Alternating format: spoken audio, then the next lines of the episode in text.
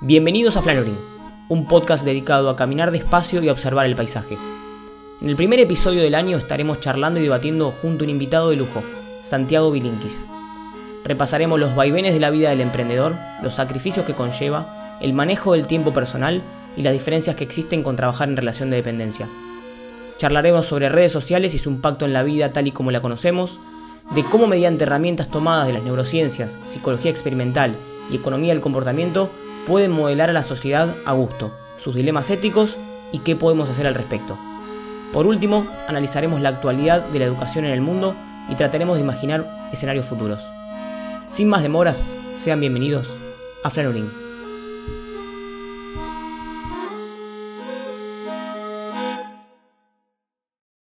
Bueno, bienvenidos al quinto episodio de Flanoring Podcast. Acá habla Ramiro Ferrando con mi coequiper Lea Carbone. Hola Lea, ¿cómo estás? ¿Cómo estás, Rami? Un gusto de nuevo saludarte. Eh, nada, un placer, un nuevo episodio de este proyecto que nos, tiene juntos nuevamente. Estamos en un quinto episodio, Lea. Em, primero, con las vías de contacto vamos. Eh, a Lea lo pueden encontrar como arroba leak Leandro Carbone en Instagram y eh, a su grupo de trabajo como arroba grupo lift a mí me encuentran como arroba ramiferrando o arroba pienso luego como. Y pasamos derecho al invitado, así aprovechamos al máximo todo el tiempo que tenemos.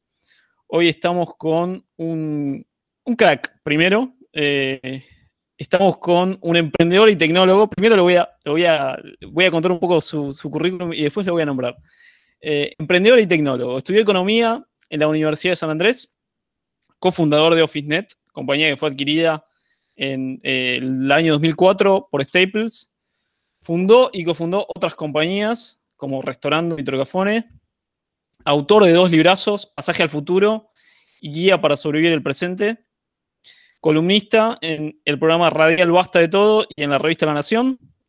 Y para mí, eh, o mi manera de escribirlo por ahí es eh, un poco diferente, que es una especie de explorador y narrador moderno. Eh, un tipo ultra curioso y ultra hacedor. O sea, esa combinación es medio rara, pero acá lo tenemos con nosotros a Santiago Bilinkis. Hola Santiago, ¿cómo estás? Hola, ¿qué tal muchachos? ¿Cómo están? Gracias por tan linda presentación. Seguramente se quedó corta igual, ¿no? Porque currículum súper extenso y un placer tenerte con nosotros. No, por, ahí lo que podrían complementar es mi, mi, vida más personal, ¿no? Estoy casado, tengo tres chicos, eh, soy muy futbolero, me gusta mucho el fútbol americano, cosa que es una característica muy poco común eh, en, América Latina, qué sé yo, tengo mis otras rarezas que complementan el lado más, más de laburo. No, ¿Nos podrías contar un poco cómo es tu vida hoy? Me, gustaría empezar por ahí. ¿Cómo, es tu vida? ¿Cómo es tu día a día? ¿Cómo, cómo se divide tu tiempo? Mira, durante muchos años mi vida fue, voy a ir, un paso para atrás. Ah, en esa charla tan famosa de Steve Jobs, cuando él dio el discurso en la graduación de Stanford, él dice una frase que es que los puntos solo se pueden conectar para atrás, en el sentido de que uno solo entiende por qué hizo lo que hizo y cómo la vida tiene una coherencia cuando miras en retrospectiva. Y yo estoy totalmente en desacuerdo con esa frase de Steve Jobs.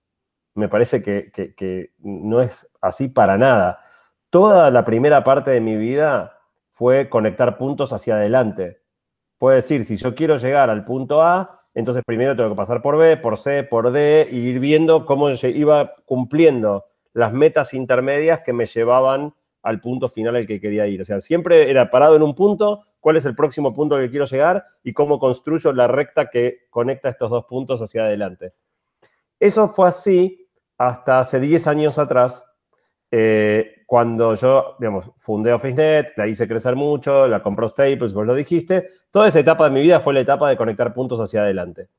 El día que me fui de OfficeNet, que hace unos meses se cumplieron 10 años, decidí que el resto de mi vida iba a tener una lógica muy distinta a esa primera etapa. Y ahora sí vivo un poco más como Steve Jobs, mucho más haciendo las cosas que me pintan eh, abierto a, las sorpresas que la vida me dé y a encontrar la coherencia de mis actos ex post en vez de que resulten como parte de un plan. ¿Por qué cambio? ¿Por qué el volantazo? Mira, eh, hice ese cambio porque pude hacerlo, ¿no? O sea, de alguna manera parte de lo que yo quería hacer eh, con OfficeNet y todo era hacer una experiencia en el mundo de los negocios que después me diera un poco más de libertad de acción para, para, hacer otras cosas que me gustaran. A mí, yo soy una de esas personas a las que me gusta de, de todo, ¿no? No tengo una vocación marcada. Pero bueno, por 15 años. Estamos, en, el mismo camino con Rami. De hecho, hemos charlado varias veces esto de que eh, nos cuesta incluso definir una profesión. ¿Qué, soy? ¿Qué hago? Es, bastante amplio. Pero perdóname que te interrumpí, me parecía, me parecía que estaba bueno destacarlo. Sí, bueno, yo soy así, cortado con esa misma tijera, pero por 15 años me obligué a mí mismo a ser extremadamente monotemático. O sea, cuando yo fundé OfficeNet, Lograr que ese proyecto fuera un éxito requirió el 280% de mi tiempo. La única excepción a estar laburando todo el día para hacer crecer mi compañía fue eh, el que en ese momento me casé, tuve mis hijos y, la, vida más eh, de familia. Pero, pero dejé a un costado muchas de mis pasiones.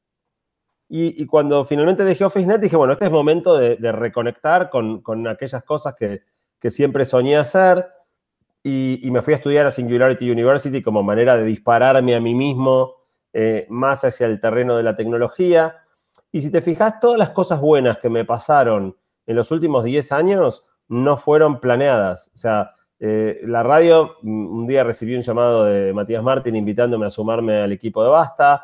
Los, libros, un día me, contactaron de, Editorial Sudamericana para ver si quería hacer un libro. En la revista La Nación, un día me contactaron, Santi, ¿querés escribir en La Nación? Eh, y así casi todo. Son muy pocas las cosas que fueron producto de, una búsqueda activa mía. Em, y entonces, ahora, después de tanto, tanto rodeo, contesto la pregunta. Eh, yo no tengo dos días que sean iguales. No tengo una, tuve muchos años una rutina muy estructurada. Ahora mi vida es la antirrutina. Vivo ultra ocupado, tal vez demasiado ocupado, eh, pero justamente porque multitasqueo a full porque hago 800 cosas en paralelo. Y, entonces cada día, o sea, yo me, voy a, antes de acostarme a la noche, lo primero que hago a la mañana es mirar mi agenda y ver, ok, ¿qué, qué, qué, voy a hacer hoy? En general la agenda ya está llena, o sea, el día está jugado, pero, pero no hay dos días que se parezcan. Em, y, y, eso, como todo, tiene algunas ventajas y algunas desventajas, pero habiendo vivido tantos años de mi vida de una manera tan estructurada, estoy disfrutando las ventajas de una vida. Te voy a hacer, una pregunta personal. Te una pregunta personal a ver si me siento identificado, digo, en, eh, ¿cómo lográs eh, separar? Porque me pongo de ejemplo, digo, me pasa algo parecido, multitasking a full y disfruto mucho las 10 millones de cosas que hago. Incluso me cuesta separar del el disfrute de la obligación. Entonces, ¿cómo lográs de alguna manera balancear esa faceta? No sé Mira, no tengo, pregunta. No, tengo tanta necesidad de balancearla, o por lo menos no, no, tengo una búsqueda tan activa de balancear eso. Em, pero, pero puedo hacer esto, me siento como esos, programas de televisión que mostraban algo peligroso y ponían en el zócalo, no intente hacer esto en casa. Yo fui muy disciplinado por mucho tiempo. Eh, y me gané el derecho a la indisciplina de alguna manera, ¿no? O sea, eh, porque, si yo hubiera arrancado mi vida profesional con el grado de indisciplina que tengo hoy, me hubiera estrellado en la primera esquina, no hubiera llegado a ningún lado, ¿no? Eh, entonces, por lo menos yo soy un convencido de que la disciplina en el sentido de la capacidad de hacerte hacer a vos mismo lo que tenés que hacer y no lo que te pinta, es la virtud más importante que hay en la vida. La capacidad de laburo y de, foco y de, comer garrones cuando hay que comer garrones, Em, y, entonces, de alguna manera, llegué hasta acá porque, porque tuve esa disciplina, pero ahora puedo renunciar a ella y divertirme eh, sin, tanta preocupación, digamos, este, porque de alguna manera, eh, y esto puede sonar raro porque no soy tan grande, pero yo siento que mis mejores obras ya las hice. No, no estoy tratando de, superar mis logros anteriores. Por el lado de que mencionaste que tu agenda estaba completa, tu faceta profesional y, laboral, tenés un, componente personal que te define muchísimo, porque lo remarcaste. Digo, ¿cómo de alguna manera eh, se mezclan esas dos etapas y podés de alguna forma eh, que, no se, que no choquen? Iba por ese lado la pregunta. Em, y chocar chocan, ¿no? O sea, eh, cada, minuto que estoy haciendo una cosa, no estoy haciendo la cosa contraria. Y la verdad que tuve que sacrificar bastante de, de, mi tarea emprendedora para hacerle lugar. O sea, Ramiro me presentaba como emprendedor y tecnólogo. Y son dos mitades que tiene mi vida. lo que tienen en común es la tecnología pero la mirada del emprendedor es una mirada cortoplacista, oportunista, buscando dónde puedo usar la tecnología para solucionar un problema y montar un negocio. Y la mirada del tecnólogo intenta hacer una mirada mucho más profunda, largoplacista, reflexiva. Y la verdad que se, llevan medio a patadas, ¿no? Porque cuando estoy dedicando tiempo a preparar una columna de radio, estoy sacrificando por ahí la posibilidad de, agregar valor a alguna de mis compañías o emprendimientos. Eh, y, es como que en el fondo tengo diferentes facetas mías que se pelean por mi tiempo, por mi cabeza.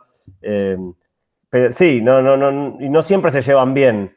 Eh, eh, en el fondo yo estoy haciendo esta elección a sabiendas de que dividir mis esfuerzos me hace menos efectivo en todos los planos. Eh, y lo hago a pesar de eso, con plena conciencia. Por eso yo decía, hay una frase que yo escuché una vez que creo que es de Borges, em, que Borges dijo, qué alivio es saber que ya escribí mis mejores libros. Y a mí, con mi mentalidad eh, en general más bien ambiciosa y esto de conectar puntos para adelante, la primera vez que escuché esa frase me resultó muy chocante, ¿no? O sea, porque yo tenía como la idea de que siempre hay que ir por más. ¿Cómo que ya les escribiste los mejores? Salamín, tenés que hacer uno mejor. O sea, yo estuve muchos años siempre tratando de, como, como los garrochistas, ok, listo, saltaste 6 metros 86, subime la vara a 6 metros 87 que la salto. Eh, y ahora estoy tratando justamente de, cambiar esa mirada y decir, bueno, lo, mejor que iba a hacer ya lo hice. Eh, no, no voy a tratar de hacer una compañía más grande que OfficeNet, un libro mejor que, el que ya hice. Em, voy a tratar de, ir haciendo cosas que me gustan y tratando de que pasen cosas buenas con eso. Pero em, en el fondo, si no me doy cuenta, o sea, eh, tuve la suerte de que realmente hasta acá me ha ido muy bien, o sea, hice una compañía espectacular, llegó a ser muy grande, con montones de, empleados, montones de factores. Si yo, si yo me la pasara siempre compitiendo contra mi pasado, creo que terminaría medio esclavo de mí mismo. Eh, y, por eso cambié bastante el chip. Lo, cual ahí cuando, cuando dijiste esclavo, yo, no podía dejar de pensar cuando vos, eh, cuando vos contabas un poco tu historia, de que de algún modo eh, te estabas prometiendo, soy esclavo por este tiempo para ganar libertad. Em, y en cierta medida, lo que veo es como una, digamos, una especie de línea media, pero en la cual vos no te mantenés, sino que te vas de un extremo al otro, ¿no? Como de, estar muy fuerte en un periodo. Em, y, sabes que me hace acordar a un libro, Santi, que, que seguramente o leíste o, escuchaste nombrar, que se llama La maldición de Da Vinci, que es esta cosa de eh, tener pasiones o tener eh, intereses múltiples, lo cual en cierta medida no te permite o no te, o no te, o no te da la posibilidad de especializarte en nada. Y es como que la primera parte de tu vida la, hubieras pasado, o la primera, o la, no sé, desde los 20 hasta los 30, 40 años, hubieras pasado especializándote o cumpliendo ese rol, y después te hubieras, dado el, lujo o la, posibilidad de expandirte y de ser un generalista. ¿Puede ser que venga algo por ese lado? Sí, en realidad te faltó la primera etapa, que fue toda mi etapa formativa, donde yo era un generalista. O sea, eh, eh, yo fui un generalista, tengo espíritu de diletante, eh, sin compararme con Da Vinci, pero estoy, soy de ese molde, de ese estilo. pero tuve una etapa muy prolongada, casi 20 años, donde, porque me parecía que era la lógica, yo me tenía que ganar el derecho a poder decidir con libertad. Em, y, de, hecho pude hacerlo porque no soy una persona muy, este, cero materialista, no me importa tener un auto lujoso, no me importa tener una... una un parámetro para decir me lo gané? O sea, ¿cuál, era el... ¿A partir de cuándo decís me lo gané? ¿Me explico? o sea, todo lo que yo pude ir ganando eh, como capitalizándome, lo usé para comprar mi tiempo, que es lo único que me interesaba comprar. Eh, y de alguna manera en mi cabeza eh, yo tenía que juntar algo de ahorros para entonces después vivir con un menor condicionamiento a tener que hacer, durante muchos años hice lo que tenía que hacer para, para, para este, ir, creciendo, progresando. Y ahora tengo mucha más libertad de acción. O sea, por decirte algo, no sé, la radio no me pagan y lo hice nueve años y por ahí otra persona no, no se puede dar el lujo de hacer un trabajo nueve años este, gratis. O, o TDX Río de la Plata. O sea, yo hago mucho trabajo voluntario con muchas ONGs y de nuevo también lo puedo hacer porque, porque no dependo obviamente necesito generar ingresos para vivir, pero no de la misma manera que, no, es que con, lo que gano este mes voy a pagar la luz de este mes. Entonces tengo como otro margen de, libertad para ir decidiendo lo que quiero hacer en cada momento. Si un año quiero ponerle menos foco a la generación de ingresos y, que porque me surgió, un, proyecto que me entusiasma mucho, lo puedo hacer. El año que viene siguiente por ahí aprieto más las tachuelas y, me enfoco más en lo laboral y así digo, tengo esa, esa libertad de ir eligiendo qué quiero hacer en cada momento. Santi, hay un poco para, comenzar a hacer doble clic en, un poco en el, en el trabajo, en el laburo que, ya produjiste. Em, en Guía para sobrevivir el presente te metes bastante de lleno con, las redes sociales y con la, tecnología y con nuestra, nuestra manera de interactuar en la vida diaria con la tecnología. Em, y justo ahora está este tema o esta, o esta noticia de las últimas dos semanas de las redes o de ciertas compañías Facebook, Twitter, eh, incluso Amazon con, bueno, con, esta, con este baneo que hizo de, esta red social Parler. Em, ¿cómo, te llegaste a interesar en las redes sociales y en qué momento dijiste, che, esto no está tan bueno? Mira, cuando yo dejé OfficeNet, lo mencionaba antes, lo primero que hice fue irme a estudiar a Singularity University, eh, que, que, es el paraíso, ¿no? O sea, era en una sede de la NASA en pleno corazón de Silicon Valley. O sea, cruzaba todas las pasiones de mi vida en, un único lugar, una única experiencia. Eh, y Singularity lo que tiene es que vos aprendés todo lo que está pasando más avanzado de ciencia y tecnología con una carga de optimismo muy fuerte. O sea, si Silicon Valley es un lugar ya de por sí que, que tiene un sesgo exagerado al optimismo, Singularity es eso a la N.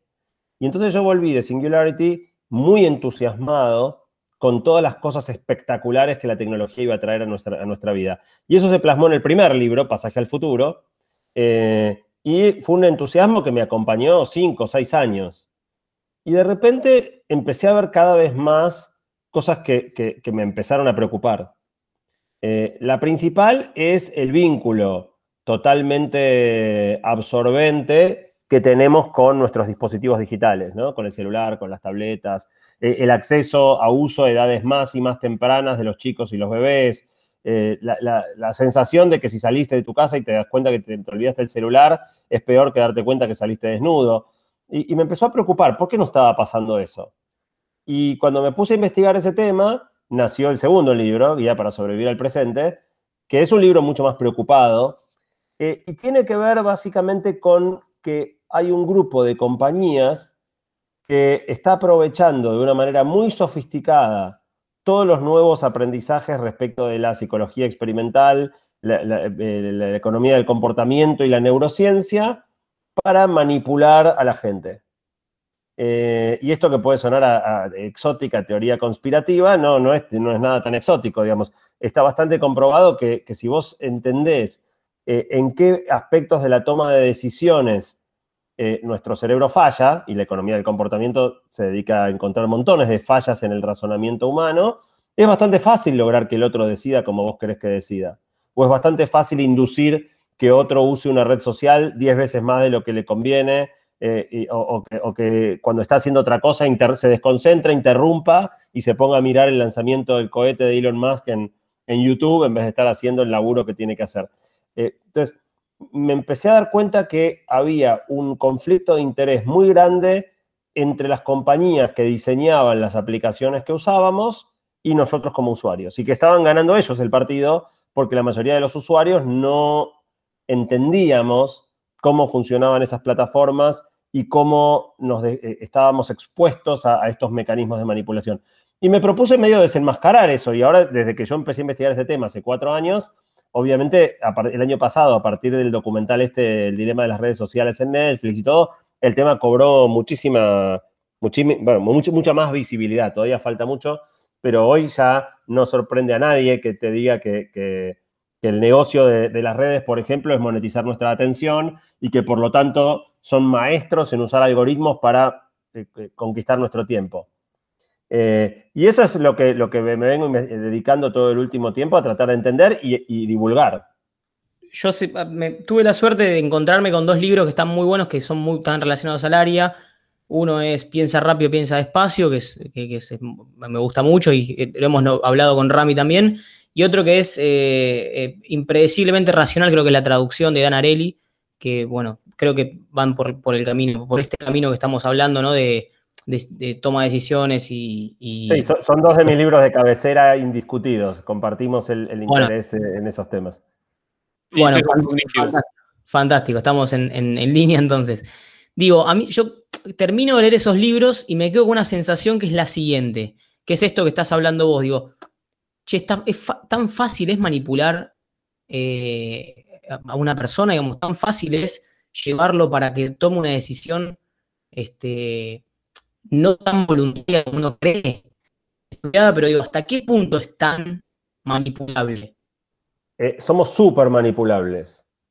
y hay montones de experimentos de Kahneman, de Dan Ariely que, que, señalan esto. Em, hay uno que me viene a la cabeza ahora, no me acuerdo si, creo que era de, impredeciblemente, irracionales, em, que es, eh, si vos a un jurado que tiene que eh, evaluar la responsabilidad en un choque de autos, le mostrás un video y le preguntás a qué velocidad iban los autos cuando se tocaron. A otro jurado le preguntas cuánto, a qué velocidad iban los autos cuando chocaron. Y a otro le preguntas a qué velocidad iban los autos cuando se estrellaron. Eh, viendo el mismo video, los tres jurados estiman velocidades totalmente distintas en función de la palabra que usaste para formular la pregunta. Eh, pero déjame decir en función de eso que si vos a eso le sumás algoritmos de Machine Learning, o sea, Deep Learning, el resultado es poderosísimo.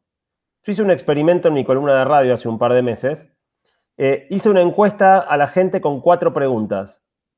Eh, las primeras tres eran preguntas rarísimas que parecían no tener ninguna conexión de, nada, o sea, eh, una, una, de gustos musicales, o sea, cosas así raras. Y la cuarta era, ¿cuál es tu sexo? Eh, y usé las tres primeras preguntas para armar un algoritmo muy sencillo que me permitiera, en base a solo tres data points, predecir el sexo de las personas. Y armé un modelito en Excel, eh, ni siquiera usé Machine Learning. Con tres data points, armé un modelito que predecía el sexo en correctamente en 93% de los casos. Imagínate una compañía como Facebook que tiene miles y miles y miles de data points acerca tuyo puede saber, o sea, saber todo acerca de vos.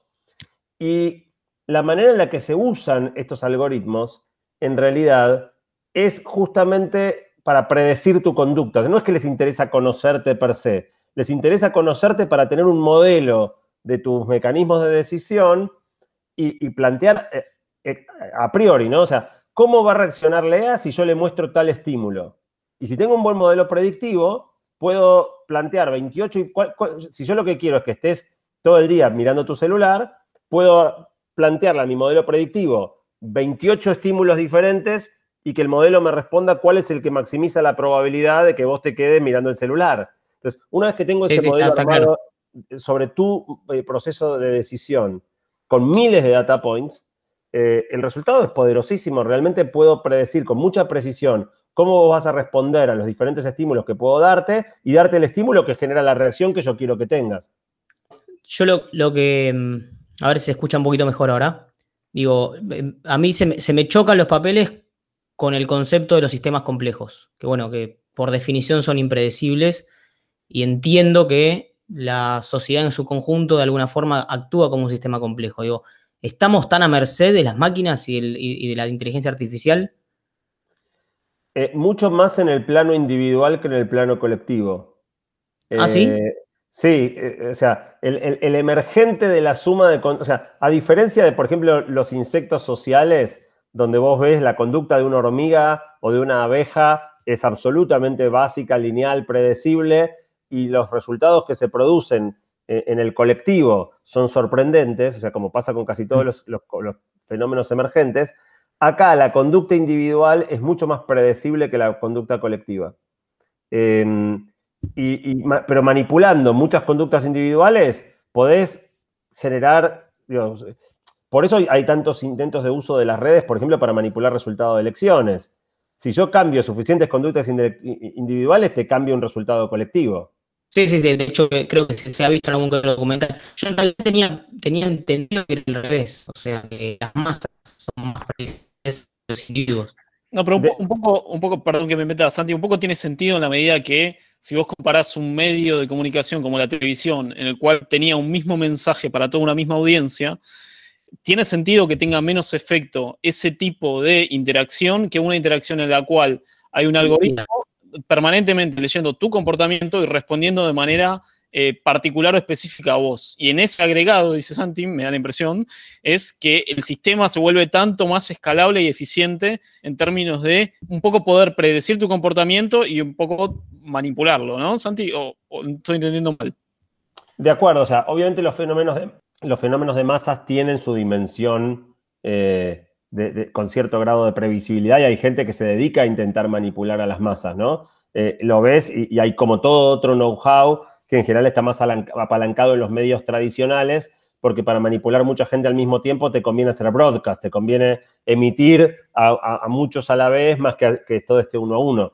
Lo que es un fenómeno realmente nuevo, digo, eso ya lo inventaron en el siglo XX todos los dictadores y lo que es muy, muy propio del siglo XXI es esta posibilidad de manipulación individual y de construcción de un modelo predictor de conductas para cada uno en base a tu propia información.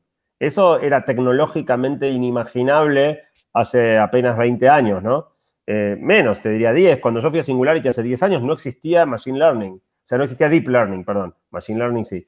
Em, entonces, eh, estas son todas herramientas bastante recientes cuyo poder estamos recién empezando a explorar y que lamentablemente han sido, si vos me preguntas cuál fue el cambio más extraordinario que logró la inteligencia artificial desde que yo fui a Singularity hace 10 años, es esta capacidad de manipulación de, las decisiones individuales. Em, y, si querés sus resultados grupales, ¿no? Porque cuando vos podés predecir que si yo expongo a Ramiro a tal eh, estímulo, él le va a dar retweet a un cierto eh, texto que yo sé que después se viraliza y inflama a las multitudes contra determinada persona, también estoy generando un, resultado colectivo, ¿no? O sea, viralizando una noticia hostil a cierta persona, generando animosidad, scratches. Eh, entonces, hoy en día tenés mucho poder de manipulación individual que combinado te genera también cuestiones colectivas. Sabes que, Santi, hay, hubo siempre ciertas narrativas, como por ejemplo, en el pasado creíamos que la expansión poblacional eh, iba a ser tal que no iba a alcanzar el alimento para todos. Y de repente la tecnología encontró una solución para eso. La narrativa un poco que, tiene lugar o que viene teniendo lugar hace tiempo respecto a inteligencia artificial, a la posibilidad de tener autos autónomos, etcétera, es, che, dentro de poco todos los seres humanos vamos a ser inútiles y o todos los seres humanos, bueno, una gran parte de los seres humanos vamos a ser inútiles porque la tecnología nos va a reemplazar pero es un poco una, historia, una historia que medio no tiene sustento, por ahí es un poco desde el pasado mirando el potencial futuro, pero después siempre pasa que la humanidad encuentra una manera nueva para, encontrar otras ocupaciones, eh, nuevos trabajos y nuevos trabajos que en general aportan más valor que los viejos trabajos. Y está esta discusión entre tecnofílicos y tecnofóbicos respecto a si el futuro va a ser distópico o utópico. Eh, y yo creo un poco que, que, vos lo que haces es separar la paja del trigo y ser o intentar ser un poco más realista. ¿En qué medida te parece que esta última narrativa de, che, en el futuro nos vamos a quedar todos sin laburo, eh, tiene sentido y en, en, qué medida te parece medio una, narrativa medio vetusta? Mira, eh, el reemplazo de trabajo humano por máquinas no es un fenómeno nuevo. O sea, hasta, el siglo, hasta, hasta fines del siglo XIX, 80% de la población mundial trabajaba en el campo produciendo alimentos sembrando, cosechando, trabajo físico durísimo. Em, y, de repente, claro, aparecieron las sembradoras, las cosechadoras, los fertilizantes, montones de, avances tecnológicos que permiten que hoy solo 2% de la población produzca alimentos suficientes para el 98% restante. Cuando esto pasó, que fue fines del siglo XIX, se vino un proceso migratorio bestial, porque la gente ya no hacía falta en el campo, y el fenómeno de, aparición o emergencia de las grandes ciudades tuvo que ver con eso. La gente se tuvo que ir del campo porque ya no había nada para hacer con la, maquinaria agrícola. Y recalaron en las fábricas. Y comienzos del siglo XX fue la época de auge de la manufactura y la industria. Eh, pero claro, ahí también fueron apareciendo, antes el ensamblaje y las tareas eran mucho más manuales. Dejamos de usar las piernas en el sentido metafórico de nuestra fuerza más bruta para pasar a usar las manos, nuestra ductilidad, nuestra capacidad, de, nuestra motricidad fina. Eh, y pero claro, después vinieron las máquinas a, ocupar, a desplazar a las personas de las fábricas y hubo otra migración, ya no geográfica, no del campo a la ciudad, pero de la fábrica a la oficina.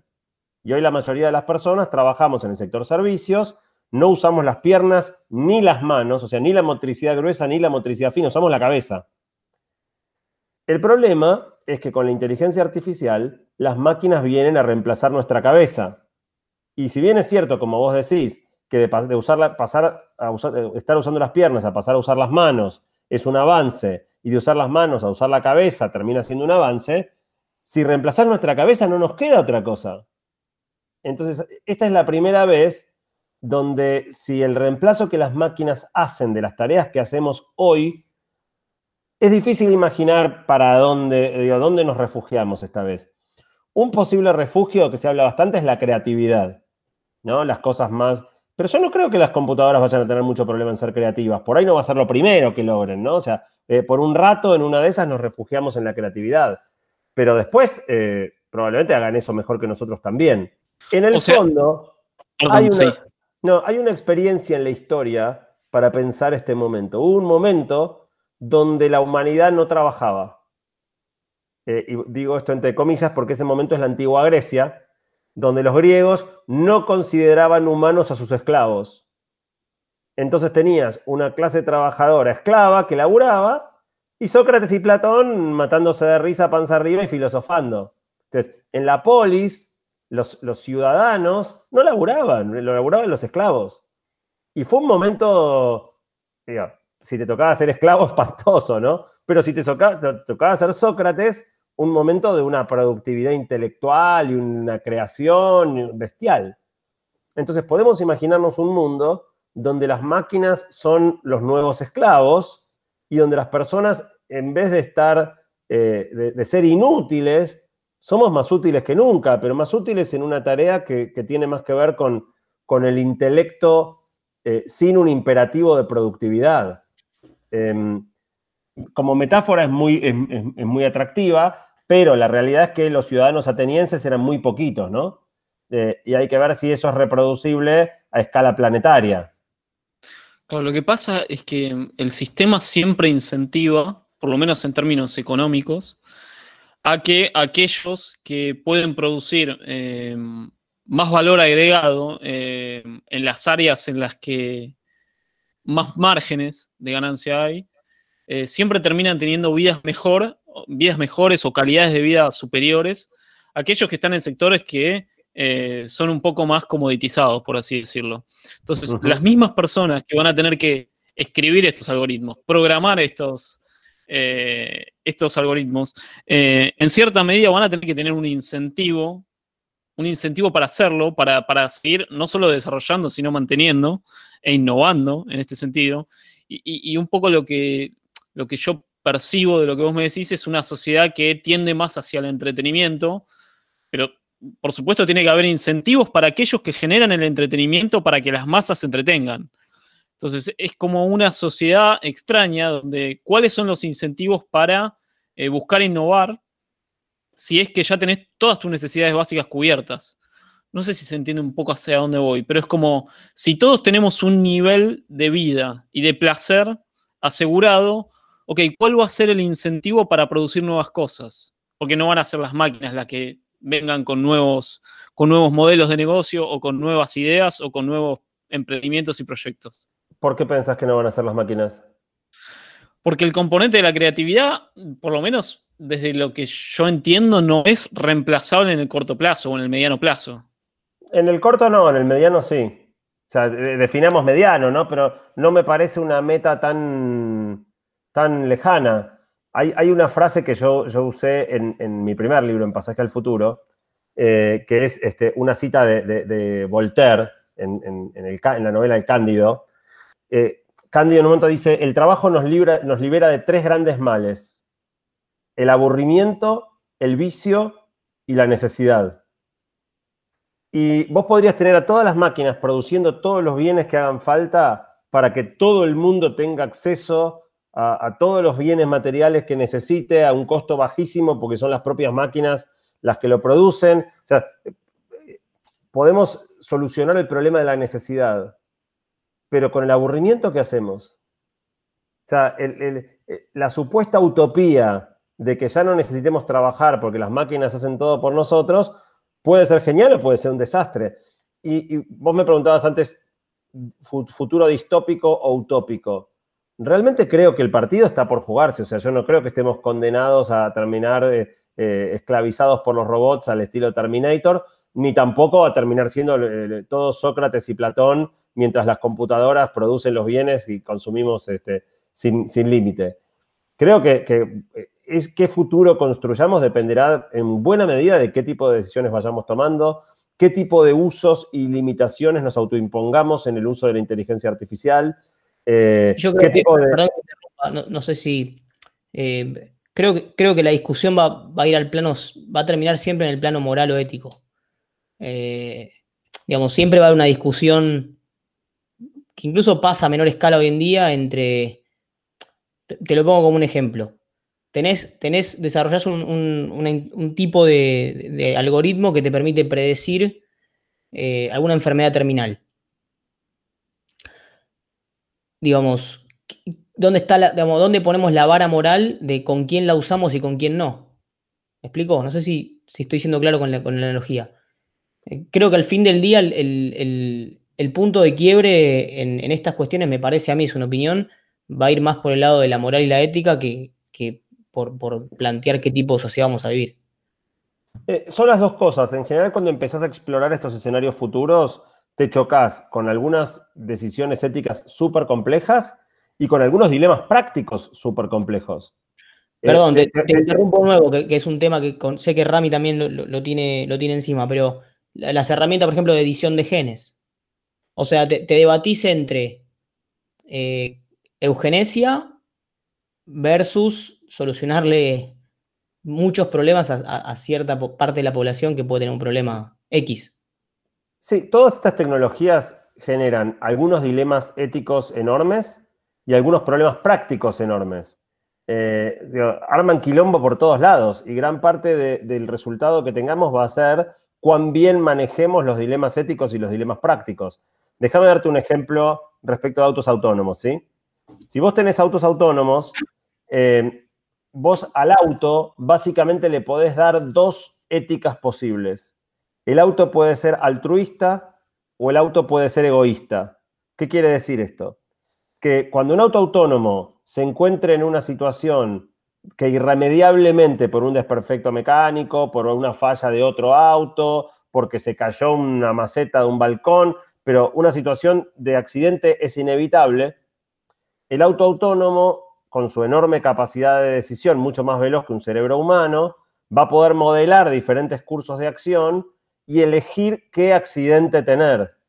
Y predecir cuál es la probabilidad de sobrevida de los diferentes actores en un accidente em, y, elegir. En esa elección, el auto puede darle el mismo peso a la vida del dueño del auto que a cualquier otra vida, o puede priorizar un sálvese quien pueda. No, yo voy a salvar a mi dueño aunque tenga que pisar a, 28 chicos. Esta decisión básica que es, le doy a la, vida del dueño del auto el mismo peso que a cualquier otra o un peso superior, te divide autos altruistas de autos egoístas. Cuando vos le preguntás a la gente, esto es una investigación súper interesante que hicieron en el MIT, cuando vos le preguntás a la gente cómo, cómo querés que sean los autos, ahora que van a haber autos autónomos, ¿querés que sean altruistas o querés que sean egoístas? todo el mundo te dice, no, que sean altruistas. ¿Por qué? Porque no sabes en qué lugar del accidente te va a tocar estar. Por ahí vas a ser el peatón eh, y no el dueño del auto. y después le decís, ¿te comprarías un auto, un auto eh, altruista? No, ni en pedo. a mí dame un auto egoísta, dame un auto que me cuide a mí, que los demás sean altruistas. Ahí tenés un dilema ético, pero también tenés una, una, cuestión práctica muy importante, que es que si los autos son altruistas que conducen al óptimo social, nadie los va a querer comprar.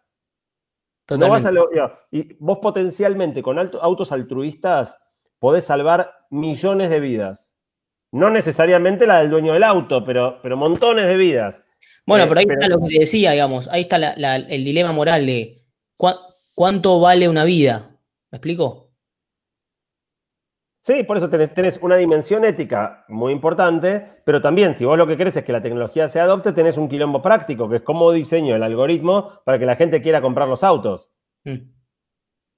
Sí, sí, sí, totalmente, totalmente de acuerdo. Eh, Santi, a, mí me gustaría no dejar de pasar por otro tema en el que te has metido bastante, que es la educación. Y, un poco para hacer el link con esto, con esto último de lo que veníamos hablando de, ok, cómo pinta o cómo es o cómo puede ser nuestro futuro. Eh, un poco las decisiones de las personas que hoy tienen 17, 18, 16 años es, bueno, ¿qué voy a hacer de mi futuro? ¿Qué voy a estudiar? ¿Qué carrera voy a seguir? Eh, y un poco una de, las, una de las anécdotas que vos contabas, no recuerdo si era de un, extracto de una charla TED, era que, eh, bueno, una persona se despertaba o, ponías este, esta historia o esta figura, ¿no? De, de que una persona eh, se volvía a la vida en, el presente y, notaba todos los cambios que sucedieron en, la vida, en términos de tecnología, etc. Y lo único... Era, una persona, era una persona que había estado congelada 100 años, o sea, volvía a la vida 100 años después.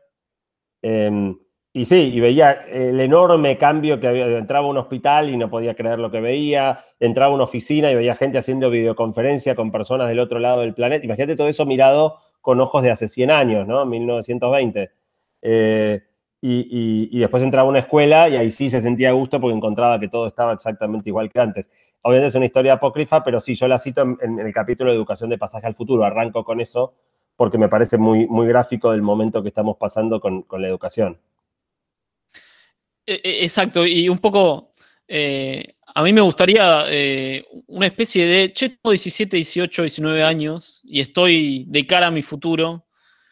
Y por lo menos lo que yo tenía en mente eran carreras tradicionales, abogacía, medicina, economía quizás. Eh, y un poco me, no sé, como, como persona de 17, 18 años me encuentro ante un, escenario que me da la impresión de que ya no premia tanto esas profesiones eh, y sí premia a otras.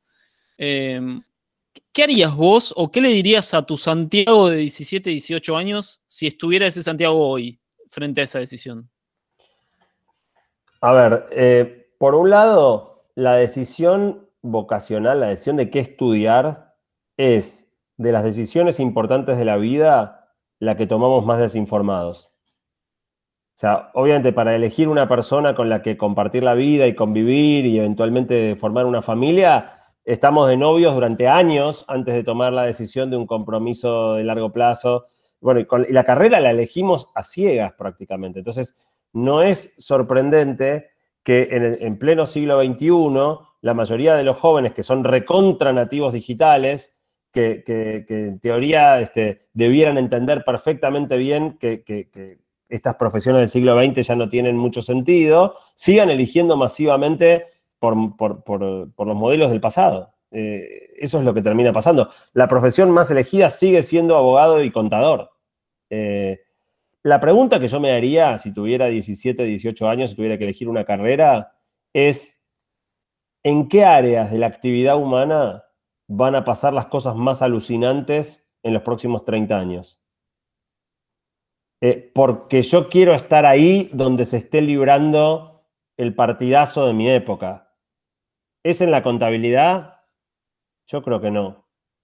¿Es en el derecho? Yo creo que no. Ahora hay un espectro de cosas.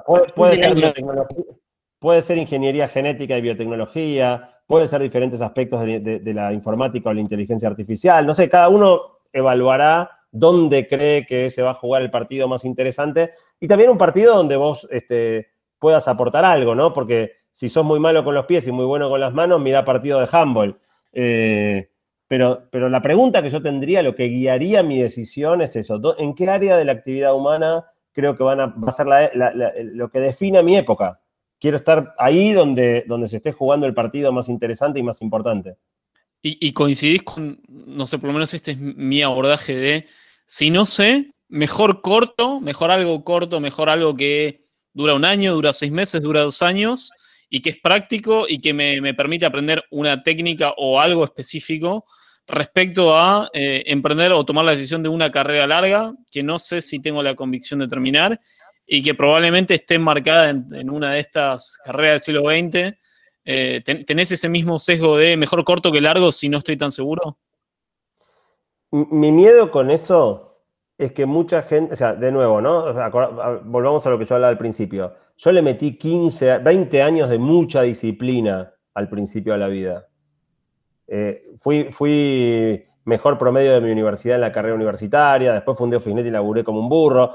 Eh, mi miedo de eso es que en el fondo uno esté camuflando indisciplina o inconstancia con el disfraz de, optimización a corto plazo.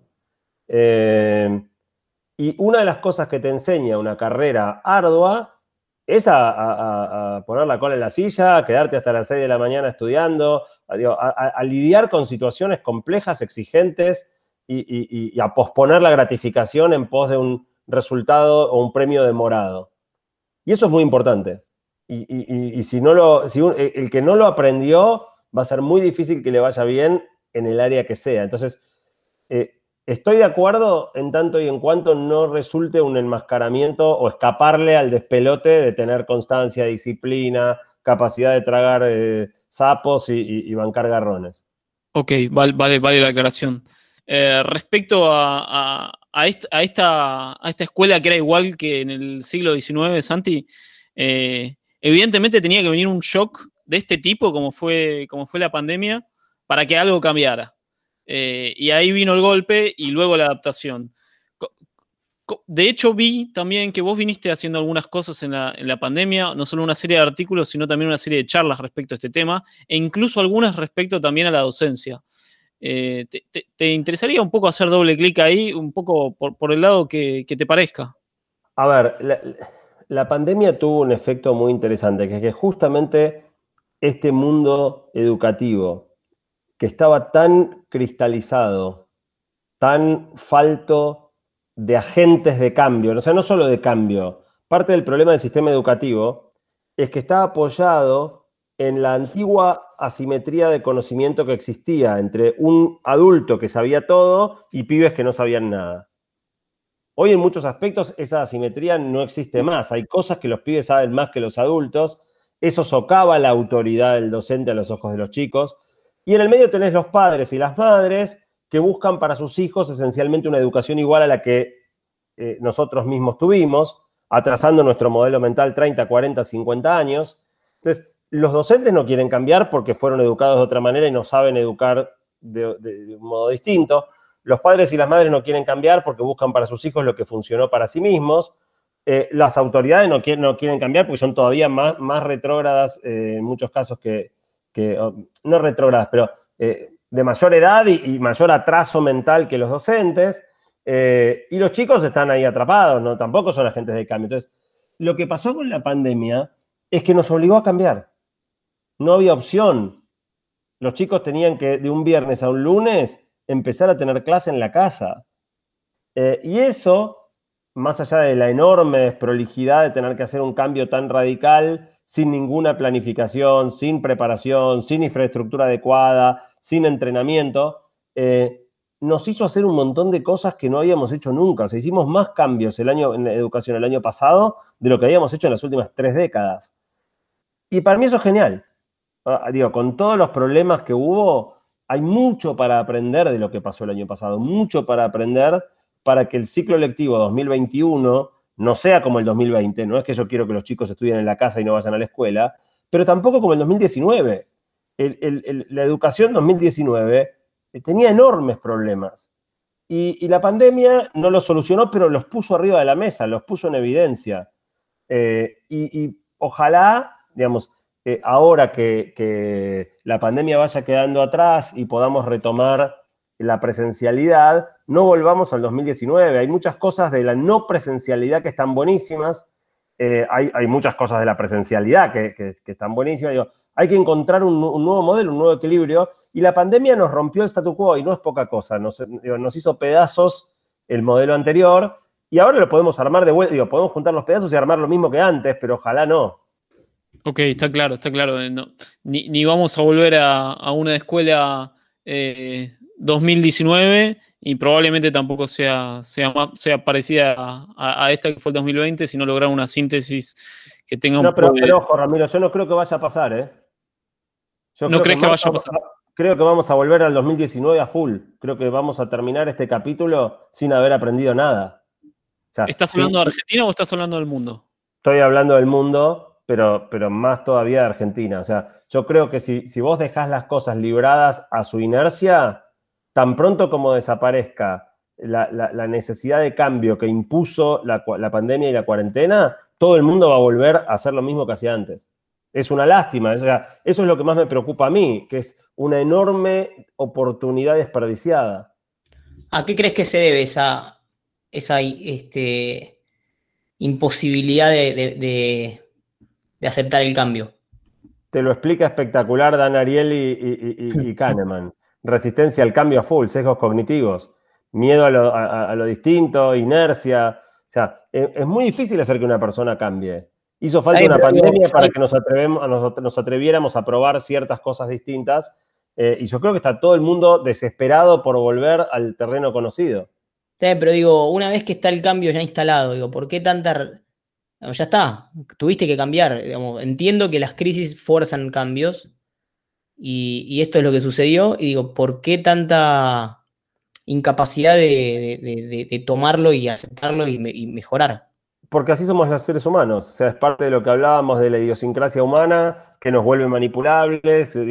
Eh, vos, por ejemplo, uno de los tantos ejemplos de Kahneman, pero si vos tenés, presentás una decisión y una de las opciones la presentás como una continuidad del presente y otra eh, de las opciones la presentás como un cambio, eh, una ruptura, la gente elige lo conocido.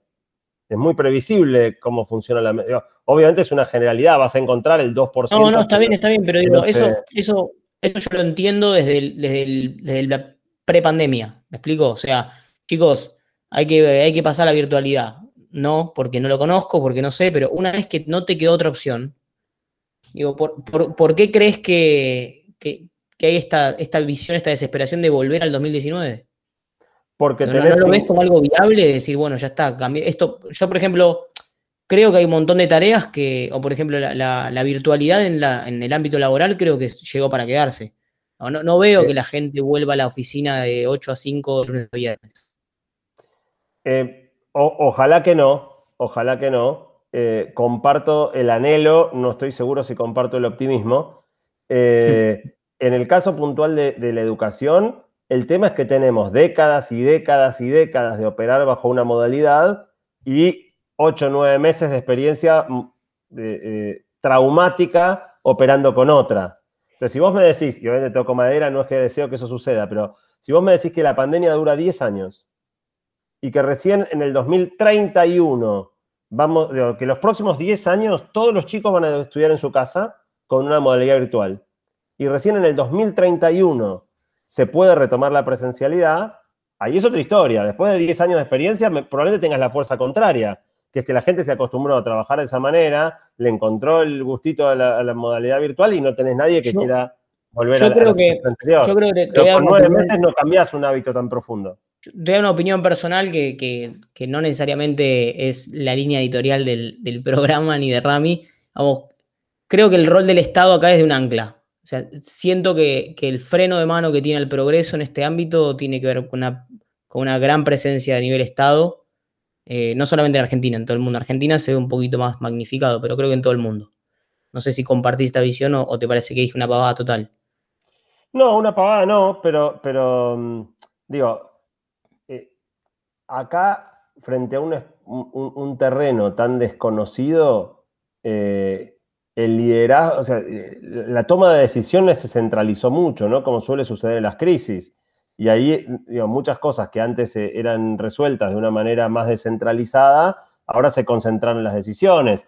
Eh, la mayoría de los países gobernaron por decreto y no parlamento, porque es mucho más rápido que uno tome una decisión que generar un consenso en un cuerpo colegiado. son cosas propias de una crisis que se vieron en, todo este proceso.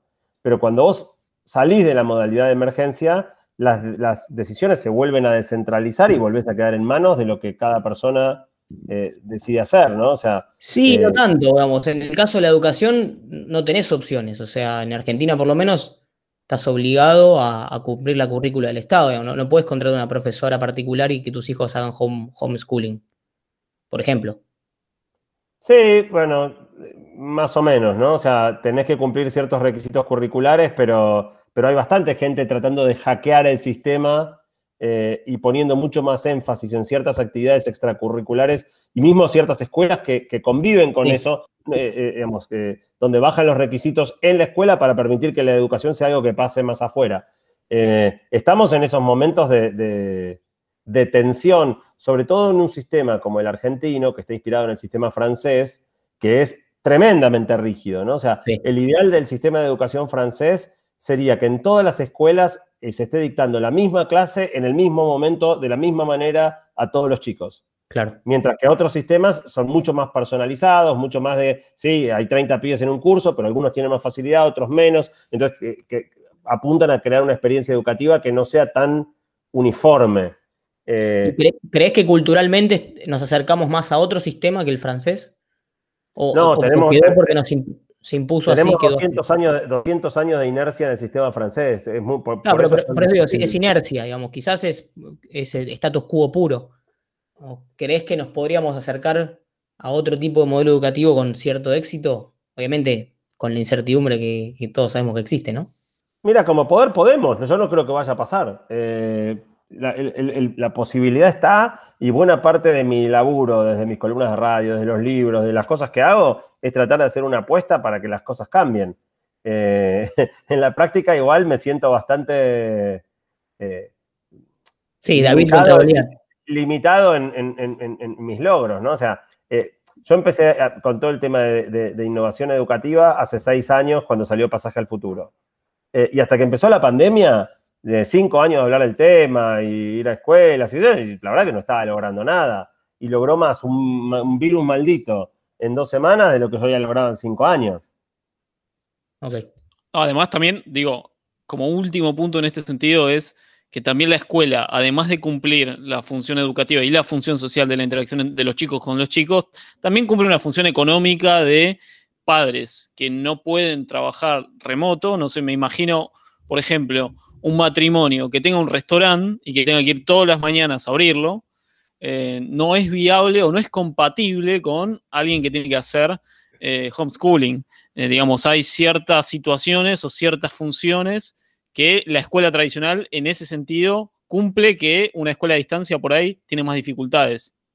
Bueno, ahí estás metiendo todo otro tema, que es un temón, que es que en el fondo, en buena medida, lo que la escuela maximiza no es solamente el aprendizaje de los pibes, sino también la comodidad y la conveniencia de los adultos. Eh, esa es la razón, por ejemplo, por la cual, a pesar de que está recontraestudiado. los chicos a la mañana. Que, claro, que los adolescentes son noctámbulos y todos lo fuimos en la adolescencia, es biológico, no es cultural. Eh, mm. Y sin embargo, la escuela arranca a las 7 y 40. ¿Por qué? Porque le conviene a los padres. Entonces, eh, si después los resultados son malos, tengamos en cuenta que la escuela persigue objetivos múltiples, algunos de los cuales no tienen que ver con optimizar la educación. Si vos querés optimizar la educación, los pibes tendrían que entrar a las 11 de la mañana. último tema, Santi, eh, nos podés cortar cuando quieras porque ya se cumplió la hora. Eh, lo último que nos, que nos interesaba charlar muy poquito es el tema del emprendedurismo, em, en lo cual tenés muchísima experiencia, pero enmarcarlo un poquito más en el emprendedurismo en el contexto de eh, las reglas del juego argentinas. Em, Lea es emprendedor, yo no, yo trabajo en relación de dependencia y yo siempre a la hora de pensar en emprender, digo, ok, em, emprendería, pero con estas reglas de juego no. Eh, ¿Vos creés que aún eh, en estas reglas de juego vale la pena emprender o que es mejor buscar un campo más fértil antes de hacerlo? Mira, e, emprender es una carrera durísima. Eh, al que le gusta es genial, pero yo no la pondría como panacea de nada, no es ni mejor ni peor que tantas otras carreras. Al que le gusta emprender, lo va a hacer en este contexto o en cualquier otro, porque es lo que le gusta hacer. Eh, yo creo que la única cosa imperdonable es perseguir el sueño de otro. Y hoy, así como tenés montones de pibes que estudian para ser abogado porque mi papá quería que sea abogado, eh, hoy el emprendimiento está muy glorificado está muy eh, idealizado en un sentido. Eh, y, la verdad que eso no está bueno, porque hace que un montón de gente elija no basado en lo que realmente le gusta o prefiere, sino en un cierto ideal social que, se nos impone. Entonces, eh, el contexto latinoamericano. igual creo que ahí, voy, a, voy, a, voy a discernir un poquito.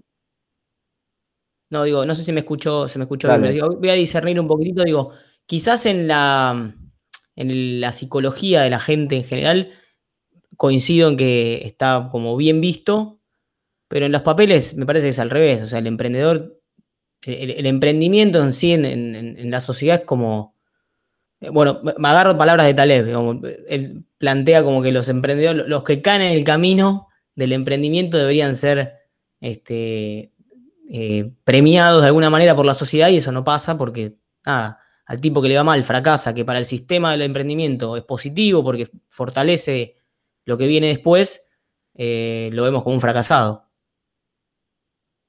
Sí, si querés separemos planos, ¿no? Uno es el plano, si querés, más, más social general y otra cosa es cierto entorno, ¿no? Vos vas a cualquier vasito de Palermo y decís que trabajás en una empresa como empleado y, te miran como que sos un salame, y si soy emprendedor y todos te, respetan y te admiran, ¿no? O sea, en cierto entorno hoy eh, es casi como que si no sos emprendedor sos un gil. Eh, obviamente cuando lo miras en el plano social, vivimos en una sociedad que es extremadamente inviadosa con el fracaso y esa es una de las cosas que, disuaden a muchas personas de, la posibilidad de, emprender. Pero, pero de nuevo, o sea, el contexto claramente no es favorable. Y sin embargo, si es lo que te gusta, yo diría no, no dejes de hacerlo porque el contexto no sea favorable. Ok, ok. No, bueno, pero siempre uno, digamos, en el universo de posibilidades, uno puede a los 25, 30 años decidir, bueno, lo hago acá o agarro mis valijas y me voy a un lugar donde sé que las reglas del juego no me cambian todo el tiempo eh, y sé que tengo cierta previsibilidad para que eh, las cosas pasen más o menos eh, como yo creo que pueden pasar, por lo menos para que el ambiente no sea tan nocivo para con mi, para con mi proyecto.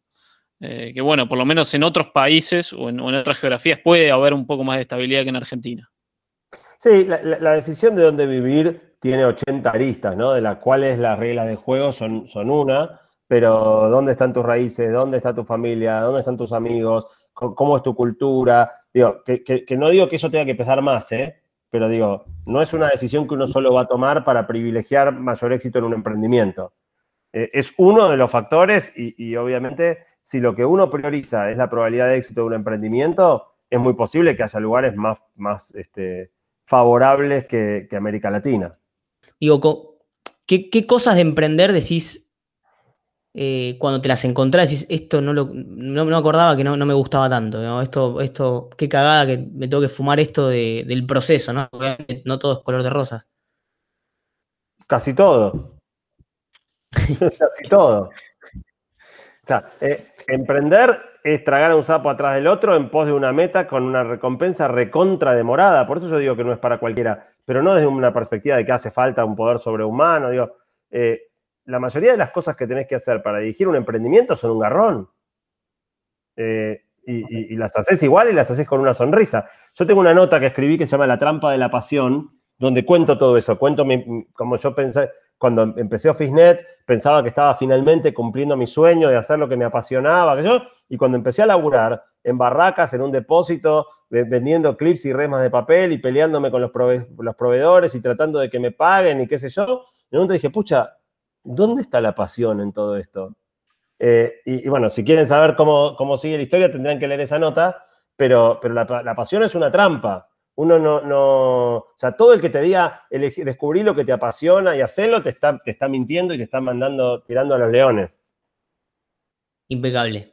Además, además de tu nota, eh, Santi, eh, recordamos eh, Guía para sobrevivir el futuro y.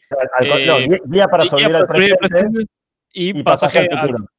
Y Santi, nos damos cuenta que se viene un tercer libro con algo, con la palabra pasado en el título. Es inevitable. por, ahora, por ahora no hay tercer libro ni en los planes.